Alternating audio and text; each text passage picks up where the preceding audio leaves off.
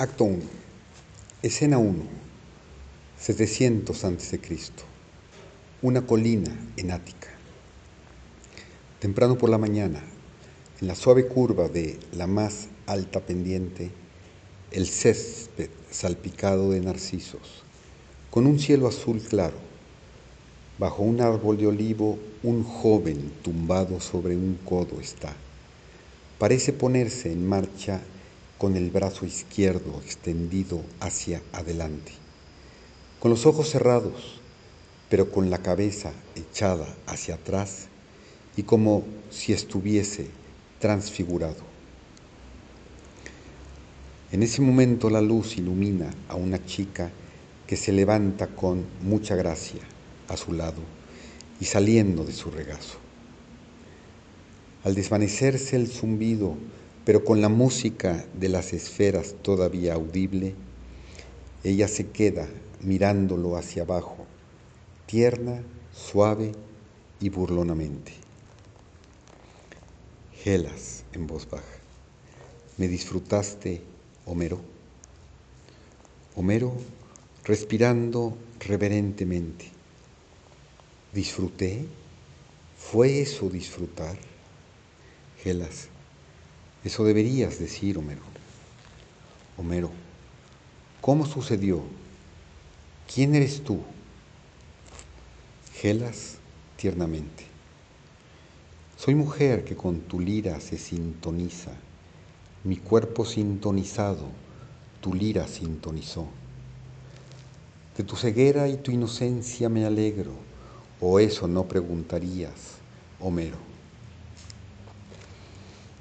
Homero, repentinamente, apasionadamente, vi, me hiciste ver, no con la vista humana, sino con los ojos de los dioses. Gelas, media coqueta, medio sabia. Dicen que los dioses revolotean cerca de los poetas, pero Afrodita vive en las mujeres. Homero. ¿Afrodita? Sí, ella vino a mí. Gelas. Fui yo quien llegó. Gelas. Homero volviéndose hacia ella.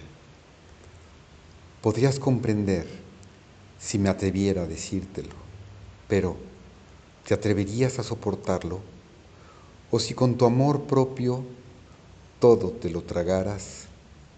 Zeus por blasfemo me aplastaría, pero por lo que sucedió lo debes saber. Gelas, tengo a Afrodita en mí, Homero. Homero, seriamente, sí, es verdad. Ella se arrodilla un poco lejos de él y pone su mano gentilmente sobre su rodilla. Gelas. Haz música de ella, Homero. Homero, su mano se mueve a las cuerdas de su lira tocándolas. Más tarde cantaré la canción. No es el momento, sino hasta el fin de Grecia. En algún lugar de Ática los hombres le cantarán. No es el momento, todavía no lo sé. Gelas, entonces Solo dime, Homero, es extraño. Nunca desde la infancia vi la luz ni a los árboles ni a las mujeres, pero dentro de mí lo sabía todo.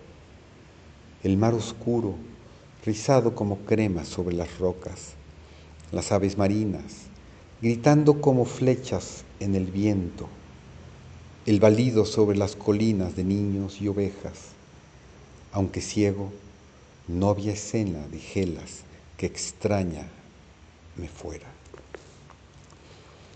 Hace una pausa. Mientras cantaba, las niñas sentadas fuera del círculo de la fogata, a veces, burlándose, me llamaban. Ninguna mujer vino antes conmigo, no las podía tomar. Gelas, fuiste la primera. Gelas. Ella hace un movimiento de ternura hacia él querido ciego. Homero, ahora, adentro de mí, ya conocía a todas las mujeres, de sus blandos cuerpos, todas sus esquinas, con sus dulces palabras, todas sus caricias, sus dones y retenciones. ¿Cómo puede ser, Gelas? Gelas susurra, no lo sé. Homero, cuando viniste, fue como si una canción que uno crea se volviera en un hecho vivo. Todo lo que sentía era como sueño, lo veía como si fuera real, todo, todo a la vez. Hace un gran gesto ciego. Los dioses, vi a los dioses, su danza, ellos conmigo hablaban. Gelas, sí, Homero, a veces parece así. Homero asombrado, ¿parece? ¿No viste su movimiento? ¿No escuchaste sus alas, sus voces? ¿No viste lo que mostraron? Gelas, vi que te amo, Homero.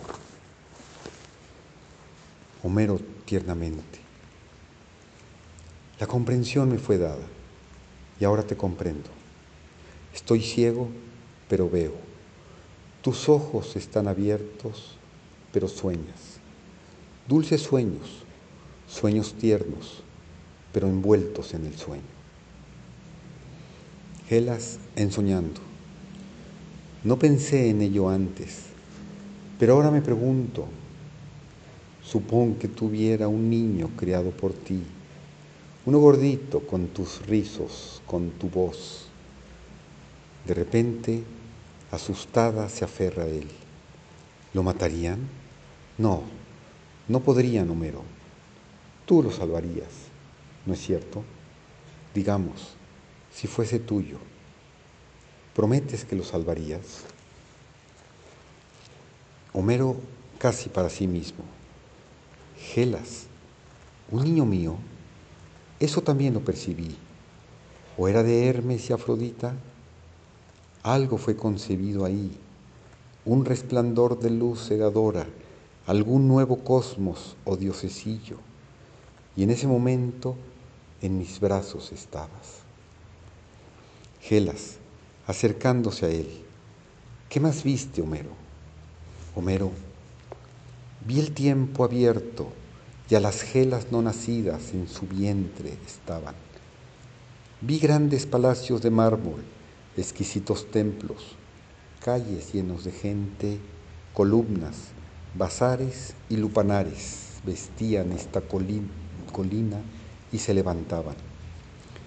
Los hombres como hormigas pululaban sobre la piedra que extraían, cantaban, peleaban, engañaban, luchaban, amaban y se torturaban y vendían hasta el mismo muerto por lucro.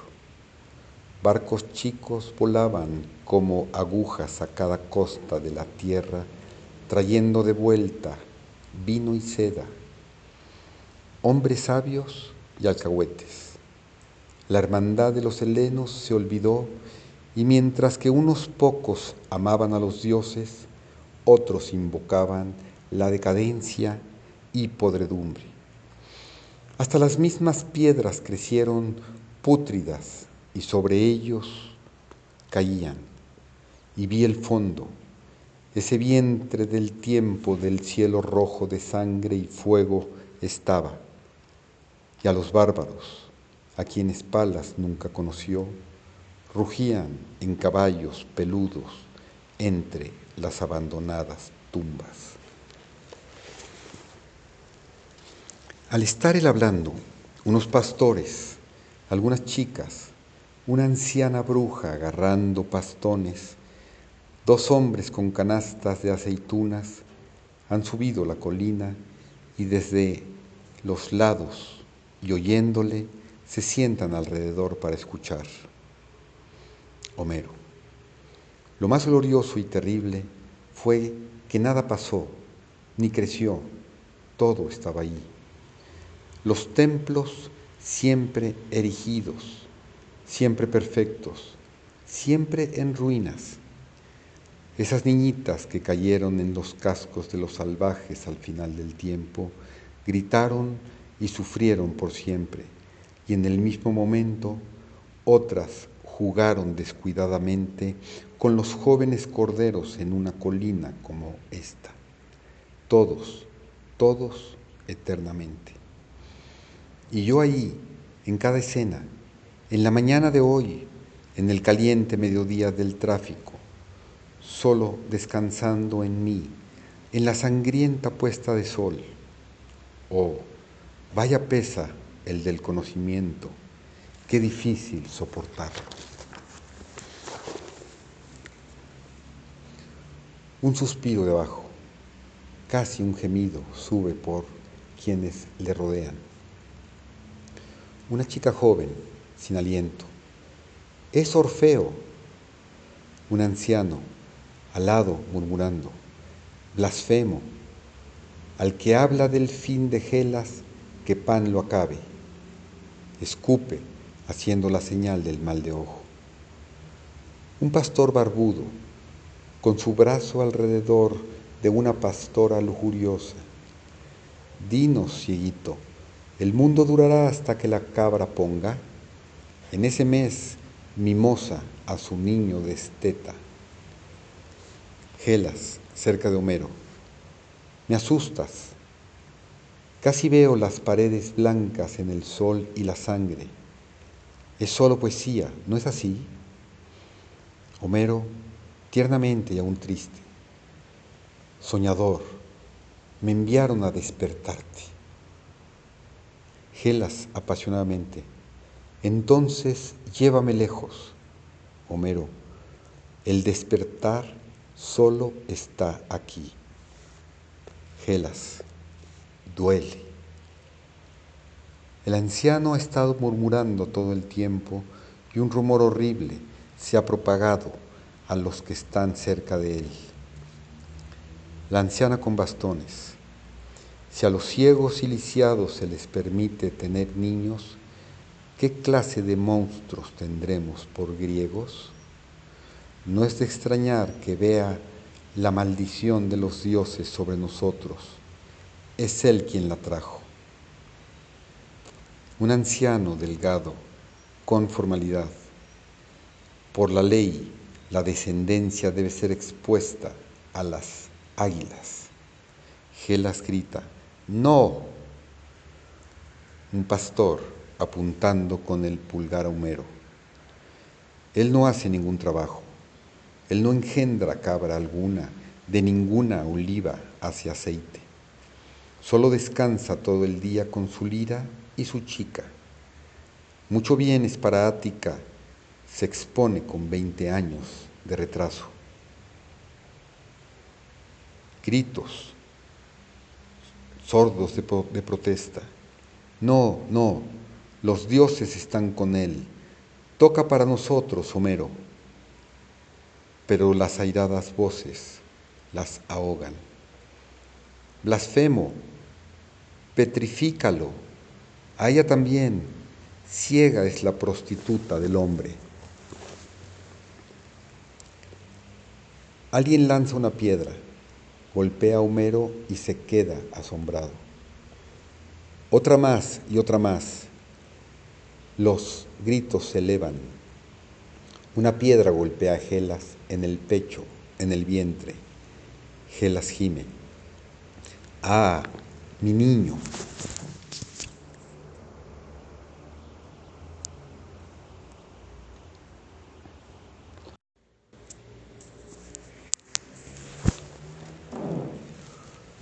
Ella arrastra a Homero y lo protege, lo empuja.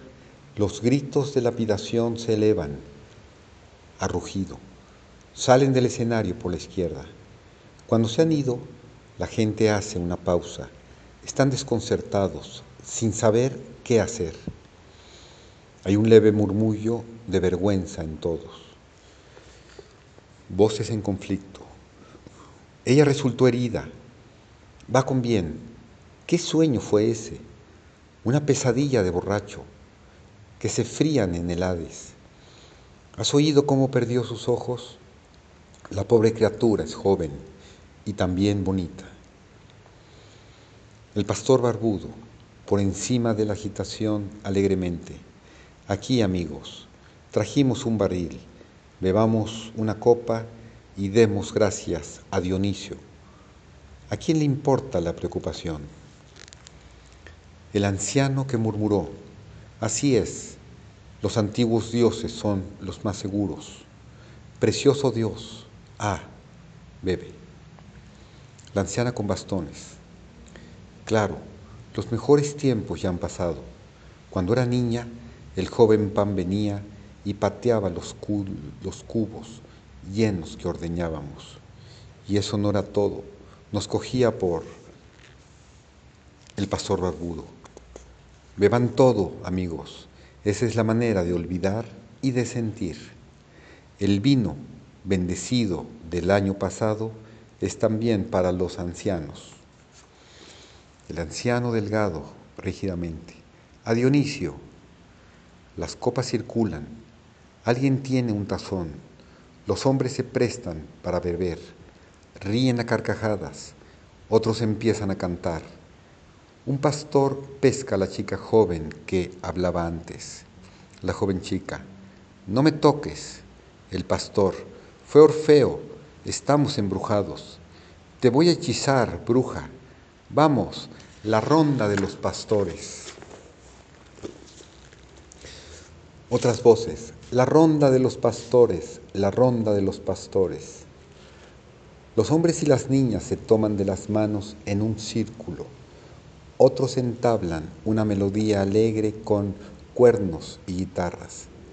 El círculo gira de un lado a otro, comienza a balancearse, luego se mueve ganando impulso ahora se balancean en el centro, ahora de regreso, ahora giran, el círculo gira y hace como una parodia de la otra, hay gritos por encima del estruendo. Hombre, beber para olvidar el futuro, chica, danzar para volver a la profundidad. Segunda chica, hombres para los sueños de las doncellas. Segundo hombre, mujer, la almohada para dormir. Las frases son atrapadas por todos y por la música y comienzan a repetirse una y otra vez hasta que se vuelve un coro de borrachos rugiendo al bailar. La música crece más rápido, el baile marea más, es un estruendo de lo más ensordecedor hasta que comienza a caer todo el círculo y caen el telón cae.